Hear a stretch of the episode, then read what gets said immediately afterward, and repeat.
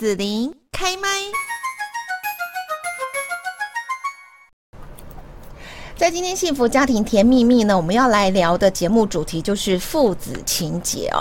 那我们都说啊，男人比女人的心思还要简单，但有时候呢，说到男人的感情关系，我想说，其实有时候是真的最复杂。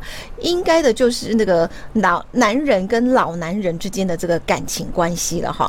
啊，有不少男人啊，讲到他的老爸哦，你就会发现他心里就会有一些这个埋怨啊。越长大越觉得说啊，他是个失职的。父亲哈，你在他身上没有得到多少的陪伴啦，啊，你的表现也没有得到他的嘉许呀，啊，你的梦想也没有他给你肯定啊，哈，你甚至会怀疑说，你的父亲是不是了解过你哦？那今天呢，幸福家庭甜蜜蜜的节目就邀请到了高雄医学大学医学社会学与社会工作学系的陈政志副教授，一起来谈谈天下最难搞的一种感情——父子情结。那我们今天在这边呢，就请政志老师也跟大家来问候一下。哎、欸，子子林好，各位听众朋友，大家好。嗯，那政治老师呢？我不知道说您跟自己的父亲相处是什么模式哦？是不是会跟很多的这个男人哈、哦，跟他老爸的相处一样，会有一些的埋怨呢？好，刚才主持人说这是一个最难搞的情节，未必啦。现在那个母女也常常也一样，也一样，同性别的这样更难搞，对，是 是是。但但他们是没有血缘关系呀、啊，这个是有血缘关系。我们通常都会觉得啊，你既然生了我，好，你怎么可以这样这样这样对我的？是我我教书的过程，很多学生每次都讲讲讲到后来都很生气，跟我说，我以后就不要像我妈妈那样。嗯，所以很多女生对不对？哈，对对对对，所以母女情结也是会在。好，可是我们会觉得，我们会觉得男生应该比较大方，好，心思比较开放，但事实上父子情节也蛮严重的，很严重啊，对啊。哦、我我刚才问到我自己，我算比较幸运，嗯。嗯、因为我爸爸的工作是自营事业，就在自己家嘛，哦、嗯嗯，所以我每天跟他相处时间很长。我去上学不在而已，我回来他一定在，哦、我出门他也在所以我我从小回到家，爸爸就是在的。嗯嗯哦，那爸爸是在的，对我就哎、欸，就是那个稳定的力量啊。只是他就是传统的男人，你看我们这一代的爸爸，他不会特别去表达什么，嗯，然后他是他的关心你随时都看得到，然后他就是什么样的关心呢？像我记得我国中的时候，因为我越区就读，因为那时候的学校好坏差很多，然后我越区就读，然后每次要骑脚踏车骑一二十分钟回来，然后有一个晚上大下大雨，非常大。那我们雨衣穿就是起啊，那因为我们那时候晚上都会去补习，哦，然后补习的时候，我爸爸其实不知道补习的地点在哪里，他知道在学校那附近，然后要经过那一条路，那是一条小路，就那一条而已，没有第二条。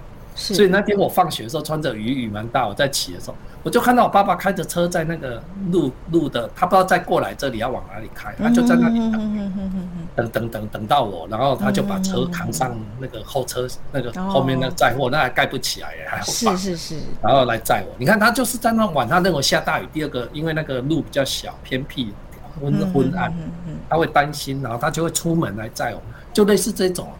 这种，哎、欸，他很关心啊，然后该做的事情他都有，可是他不会用嘴巴去表达。嗯，他的教养方式不像我们现在会去谈啊什么一大堆，嗯、他就是觉得他做一个父亲，然后把你保护的好好的，然后照顾得无微不至，嗯、啊，你就认真像读书啊，做你想做的，然后没有任何的压力，哦，好像传统就是这样子。那、啊、可是有时候的父亲的那个表达就是拙于表达，你知道吗？比方说像。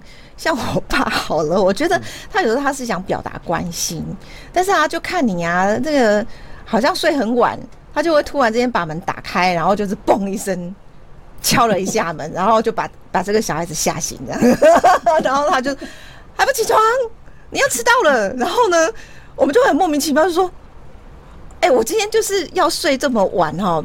平常很累嘛，哈，今天好不容易终于可以睡晚一点点啊，你还把我吵醒，还要我非要我起床不可，那个心里就会很火，这样。那个表达，我是说，男人的有时候那个爸爸的表达，会不会有时候比较比较憨慢一点这样？所以以前的社会就是教这样教的啊，教我们要去注意孩子什么，嗯，快没做好了，要去帮他准备，帮他盯着，帮他注意，就是这样，就是表达就是爱啊。他不像现在会用嘴巴讲，他是直接用用行为嘛，是，对吧？啊，所以我们像我也不习惯讲这些恶心的啊。嗯。可是我看我太太很自然呢。我不是讲吗？有一次放假在家，哎，看电视看一看，我太太可以转头看两个儿子说：“哎呦，这里怎么有两个帅哥，长得这么帅啊？谁生的啦？这么会生啦？” 我太太会讲这恶心的话，根本讲不出来。他会这样跟孩子开玩笑，你知道哈？我觉得女女生会跟妈妈会跟儿子开这些玩笑，可是我爸爸我就不会讲做。我觉得这个叫不正经，知道吗？是哦。所以我们有一个传统，好像要我们要正经，然后教育使命感太强，每次开口就是要教这个小孩，要教他，避免他不懂，避免他走错。我觉得这个教想要把他教好，这个使命感太强。所以我我有一次去一个学校，一个国小，他们很多小朋友就问我说，教要我教他们怎么跟不理性的家长沟通。我说没办法，我就代表那个家长，因为爱吼让我没办法保持距离。我背给他挑一棒，给他背起，知道吗？是是是。我那个界限没办法，我跟别人可以保持一个适当的，但是自己生的就有时候那个拿捏你自己都会觉得很困扰，这样很困难。那尤其我们都很怕孩子好像没教好会被讲，然后我们一定要教好，要家教，然后又要保护他，避免他犯我们当年的遗憾或错误。哎呀，都是这种，所以就有万能的父母，就造就无能的子女啊，哦，对吧？所以，我们这一代的父亲就常常要演这些角色，那社会也期待我们这样叫尽责，你要赚钱养他们，然后把他行为教到好，然后让他们有有有教养的样子。那所以我们常常在扮演这种，诶，让孩子有教养的样子。老师，你自己真的有这么觉得，还是是我今天做了这一集特别问你，你才觉得？没有，我一直觉得我有这种。潜在的传统的压力在啊，就是上面是这样教我们，所以我不太会跟孩子聊那些。你看，我们聊的是很理性的哦。可是你会想跟他聊像你老婆这样讲的话吗？你你会想吗？不会呢，就觉得不需要，怪怪的。哦，我会跟儿子谈他喜欢的手机，谈他玩的电脑，他在聊，我们聊都是这些啦，就是就是很具体的，有什么事情要去做的这样。对。而且我们就觉得剩下那些好像不是有意义的话，或不是一个真相，为什么要讲那些？你知道，不是事实，就是不会这样不正经的样子。我觉得这个传统是在的呢，嗯、真的是是是是是是。所以老师，你跟你儿子相处的时候，也会有这种呃，怎么讲，就是内心会挣扎的那种状况，就是说你要去扮演心目中觉得是好的父亲的样子，给孩子做楷模。但但你也会有时候怀疑是不是该这么做，这样也不会怀疑呢。反正我们从小看到样子就是这样子哦，那我们自己也习惯这样子。那孩子每天跟我的互动也是这样子哦，他也不会有大问题哦。我觉得孩子没有对你有什么埋怨或不满什么之类的。对对对，那就是这样子，知道哈？哦，好像习惯就是这样。可是呢，如果有的家里面就。爸爸跟儿子，就儿子会不满啊，爸爸也很受伤，怎么办？对，至少我可以演的就是不要让他不会对孩子大吼小叫，不会去用一些字眼去伤害他，嗯，然后不要去指责他的不好，因为每个孩子有他的命格，嗯、对不对？嗯嗯嗯，不能用我的标准去要求他，这个是我这一代会调整的，哦，对不对？像我读到博士，可是我两个孩子没有那么会读书啊，嘿，我不能期待他们就要跟我一样啊。哦，那个期待要降低，这样。对，对，我觉得他们自己有他的人生啊，不是我们怎样，他就要复制我们的人生；我们怎样，他就要照那个路走，都都都必须尊重。所以，我有时是我们也在学习啦，学着放下某些东西，然后学习对他们的要求，然后甚至要学习放心放手。嗯，我们有时看那样子会担心他未来有没有工作啊？会啊，会担心呐。对啊。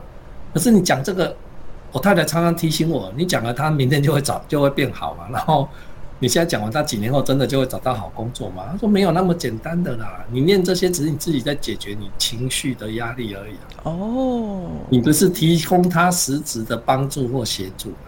哦，可是我觉得，我觉得这很难呢、欸。就是说，今天如果有爸爸听到我们的节目，然后呢，能够听到老师说的，就是。你只是在解决你的情绪跟压力，然后丢到小孩子的身上，好，而不是对他有真正实质的帮助。但那个过程，对不对？我要做到，包括我要自觉、察觉，其实那是我的情绪的关系，我我觉得还蛮难的哎。对啊，所以我我说我们这一代的父母能帮小孩，就是多增加人生的经验，因为现在孩子每天真的都窝在网络上网嗯嗯嗯，实际的经验不足。你如果知道这孩子对某一对东西有兴趣，那能不能去认识的朋友，然后让孩子去那个领域？我觉得看一天都好，他去那边打工一天都好，或是去帮人家打杂一天都好，半天都好，嗯嗯，他会有一些改变。家长不能偷懒啊！我们自己喜欢在家划手机看电视，你就要带孩子出门啊，然后要去了解啊，知道哦？那等他再大一点，像这样我都拜托他们带我去。哦，你看那天我儿子就会规划，我说我要去拍那个轻轨、那个龙猫那个美术馆。嗯，你把你的期待说出来，然后让他们去呃执行。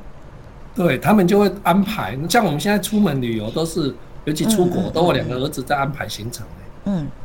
就是我不介入了，我负责出钱的那一个。嗯嗯嗯嗯嗯。然后我就告诉他们你们要排，然后他们两个就很认真去讨论去排，好，然后这样的话减少我们对他的介入啊，让他自己可以发展发挥。是。那我跟我太太有共识啊，只要他们排，我们就不能闲。啊，你有给他预算限制吗？哦，他们两个蛮，我觉得这是个性。我从小就不太限制他们的金额，因为他们两个比较是挥霍或自制，或比较自制的孩子。是是，是，他不是想乱花钱的啦。嗯、甚至我太太都嫌觉得他们两个有点抠了。那如果我觉得孩子就这样，他需要人家控制，你就要外控。嗯，孩子如果会内控了，我们不要再给他压力，会双重压力。嗯嗯嗯嗯嗯嗯。所以他们的金钱我比较。像我，他们读大学，我也不是一个月给他多少钱的概念呢、欸。因为我自己在大学，我都知道，我常常跟很多人讲，第一个月开学花的钱多啊，嗯，然后中间可能有一些临时要参加什么的钱多，虽然每个月的花费是不一样的，嗯，可是很多家长都一个月多少钱，一个月多少钱，嗯，那孩子有时会，我看我的学生时到月底哈，很惨啊，都很认真去听演讲，会有领那个八十块的便当，参加活动领一个餐盒。就觉得活得很辛苦，所以我都跟我儿子说，父子是建立在信任的基础。我给你钱，你要自己管、自己控制啊。如果没有，就赖我，我就会进去。我对你是相信。他们两个人很好啊，没有乱花啊，对不对？有时有一阵子会突然来要钱的比例比较高，但是我也不敢多问啊，因为我很怕我老了跟他说：“哎，这个月钱用完了，你会给我，不是刚给你吗？”知道吗？我觉得那是一个身教啦，所以我会想象以后孩子的人生，然后我们要尊重适才适性，嗯，所以这是我们这一代在调整，很不一样的，嗯。嗯嗯，好，那我要请教一下政治老师哦，就是呃，我看到有一些男性啊，跟他父亲的互动啊，可能就没有那么的亲密这样子。比方说，有个朋友就说啊，他老爸每次看到他，好像就会露出一张扑克脸呐，讲话冷冰冰的啦，好，然后呢，讲的就是都是说教跟指责，就刚刚老师讲的嘛，哈，其其实是是期待啦，但是说出来的话就让人家听得很受伤嘛，说教跟指责哦，讲到这个儿子，每次都恨不得夺门而出，不要再看。到老爸那张脸的这样子哦，可是呢，妈妈却跟这个儿子说，其实老爸明明心里是很在意你的这样子哈，那怎么会这样？对，可是这要调整的是爸爸，不是小孩的哦，对吧？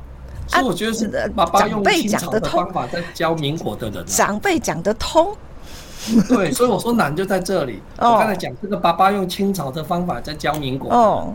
是爸爸没跟上时代，是我们这一代要检讨。嗯，哦，所以怎么去看到孩子的美好和优势，然后看到他不错的地方。嗯嗯，哦，不要被台湾的传统都是私底下跟别人炫耀儿女多棒多棒，嗯，那儿女面前都骂他哪里不足，哪里不足。嗯嗯嗯嗯，我觉得这个东西有时要翻转一下，对小孩要肯定他哪里不错，但是告告诉他哪里再差一点点。我觉得那个好的要要讲出来啊，然后告诉他哪里会很好，再差一点，对吧？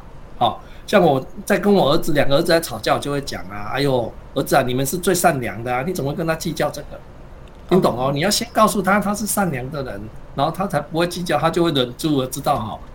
我觉得他 还有一个很重要是，那个夫妻的协助很重要。像我有时真的会讲话比较直，然后对他们期许还是高一点，压力很大。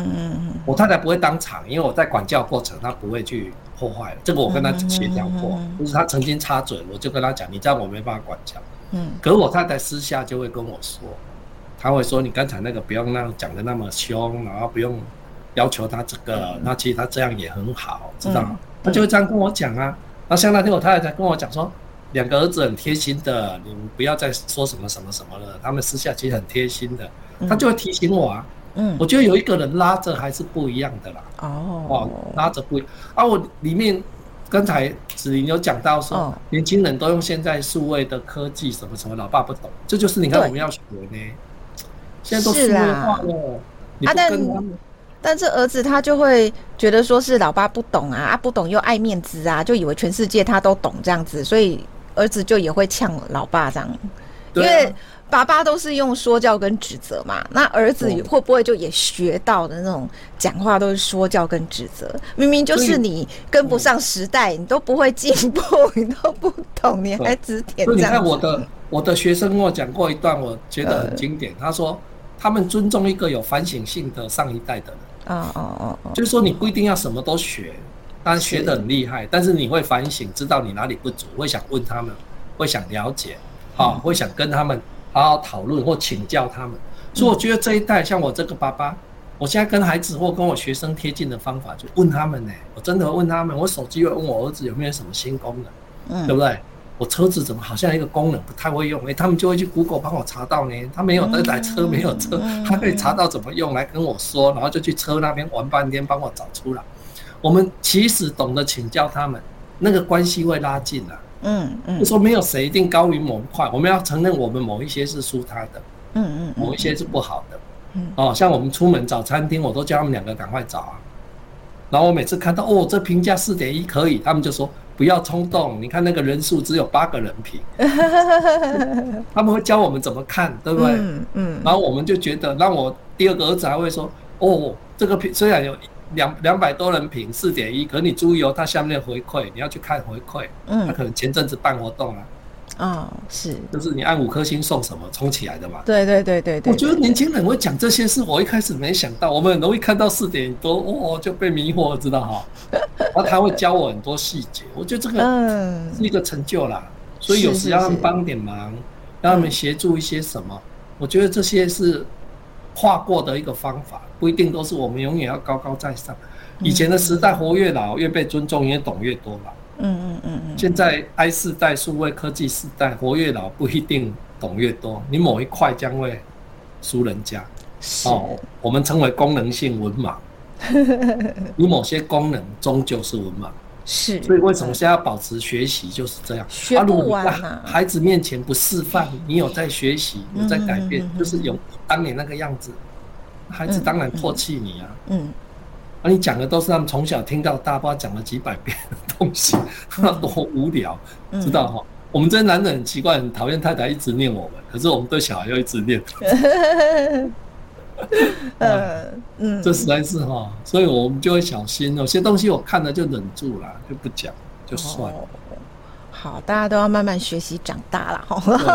好，然后我想最后问老师这个问题比较严重一点的，就是说可能很多人都会遇到啦。哈，比方说这个儿子他就是很喜欢画画。好，但是这个爸爸呢就很不喜欢儿子画画，会觉得说啊，画画的工作以后没出息，赚不到钱哦，啊，所以说从小到大这样子哦，只要是儿子他觉得他喜欢的，爸爸都会觉得没有用，所以呢，这个儿子就会觉得 他非常的不被自己的爸爸肯定跟认同哈。对，我觉得这个问题蛮严重的。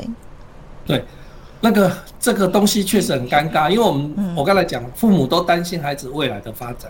对。他能不能活下去？能不能不要拖累我们？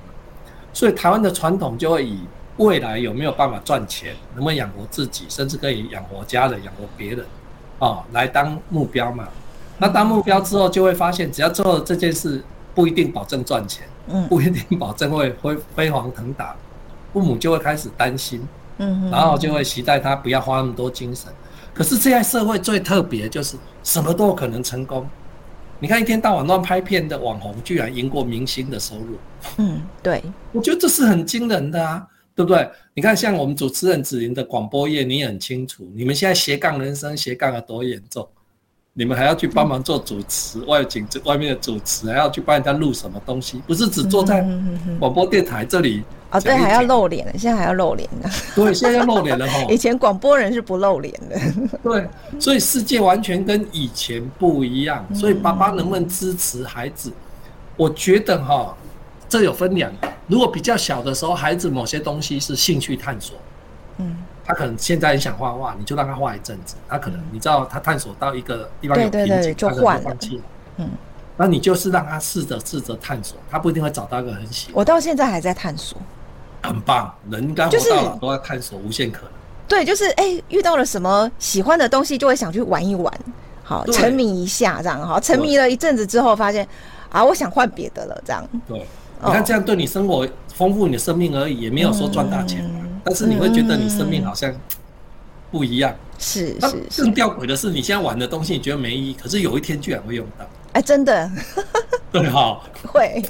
所以人生，你说是兴趣探索吗？是有没有用呢？我觉得那个家长太狭隘去定义有没有用。嗯，而且现在的人真的，他的工作形态是多元的。他可能像我大儿子，从国小六年级就很喜欢拍照，他用很多相机哦，他有徠卡哦，二手哦哦，他有单眼，有数位单眼，有一般的，他好多台，常常在那边插镜。那他真的是超有兴趣的。对。他从小就这样，然后他会去网络看人家拍的东西，他会研究啊、嗯嗯哦。你看，可这个跟他工作会有关吗？我也不知道。他以后也不一定会靠这赚钱。我们从小就觉得，诶、欸，他那么投投入，那就让他玩啊，嗯、对吧？想不到他后来大学学学了一个生态的科系，然后植物组，他就要去拍，欸、对，围围胶的那种，对他要去拍录像，要去弄那个。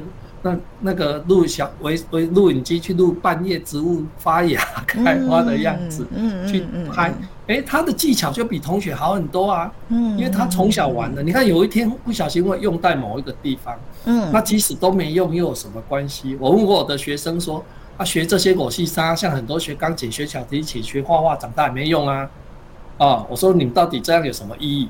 我有一个学生跟我讲的很好，他说老师，我学钢琴的过程就是人生。嗯，我会学学学到一个地方有瓶颈，我想放弃，可是爸爸妈妈鼓励我，我就克服了，然后又往下一阶段更难的走过去。嗯，然后又遇到瓶颈，又想放弃，又一关一关过。他说后来我长大发人生也是这样，往前走遇到一个关卡，那因为你前面的经验会告诉你还会过的，对对，你也勇敢走就会过去。他说至少他人生因为因为音乐的挫折，克服音乐的关卡的经验，让他现在面对人生，嗯，可以有内化的东西啊。是有一有个学员跟我说，他没那么伟大，他至少现在一个人家一个曲子出来，他懂得欣赏，诶，人家作曲人的用心哪里有什么设计？他说他男朋友像白痴啊，都听不懂。他突然发现，原来他多年的音乐素养让他诶生命层次不同。对，有一个画画跟我说，他去美术馆，他能看懂那个艺术家要表达的，可是他的朋友说，这哪叫艺术品呢？这么随便画画就是。他说他很难讲出来，突然发现那几年没有白花钱，所以有时你只是把你的这些兴趣是把自己的生命的层次提升，嗯，哦，然后厚度增加，或你的丰富度更广，那这些东西是自己面对生命用的，也不一定要赚大钱或什么。所以我觉得台湾的家长开始要调整是，不要用有没有赚钱或经济来论断孩子有兴趣的东西。哦，好，那在这边呢，就是我想在家庭啊、亲子关系当中，尤其像我们今天所谈到的是父子情结哈。如果说呃，听众朋友觉得说有这个家庭相关啊，这个亲子的关系的一些困惑、烦恼哈，可以寻求哪一些社会资源来协助呢？好，我们如果哈有这些的困扰，可以。打电话到我们家庭教育中心哈，我们高雄市有家庭教育中心，那有一个咨询专线，有些专业人员在那边。那他电话是四一二八一八五，四一二八一八五。他一到礼拜一到礼拜六的早上九点到十二点，下午两点到五点啊，还有晚上六点到九点，他都有提供一些咨询的服务。哦，然后他网页哦，家庭教育中心网网站啊，脸书的脸书的粉丝专业啊，官方的 LINE 啊，都很多资讯。那大家有兴趣都可以上去看。嗯，好，那今天呢，我们节目就是邀请到了高雄医学大学医学社会学与社会工作学系的陈政志副教授来谈到父子情结。那希望说呢，呃，一些听众朋友，如果说您家里也有这样的困扰烦恼的话，是不是可以化解一下我们内心的不准？政志老师了解你哦。然后，好像如果说有这个呃自己当老爸了，或者是说呢，哦、我们是年纪比较大的爸爸，也可以去哎。多多的学习，或者是说去想一想，说我们跟自己的孩子之间的互动哈，就像芝芝老师所说的，现在世界变化太快了，要不断的学习哈。那呃，孩子们他是最欣赏、懂得反省跟学习的爸爸长辈。好，嗯，好，那我们今天就谢谢正芝老师喽。好，谢谢大家，拜拜。谢谢，拜拜。谢谢你收听子琳的节目，欢迎订阅关注子琳开麦。子琳也想听听你在听完这一集节目后有什么想法或感受，欢迎留言分享或前往子琳的官网内职天生来逛一逛。我们下次见。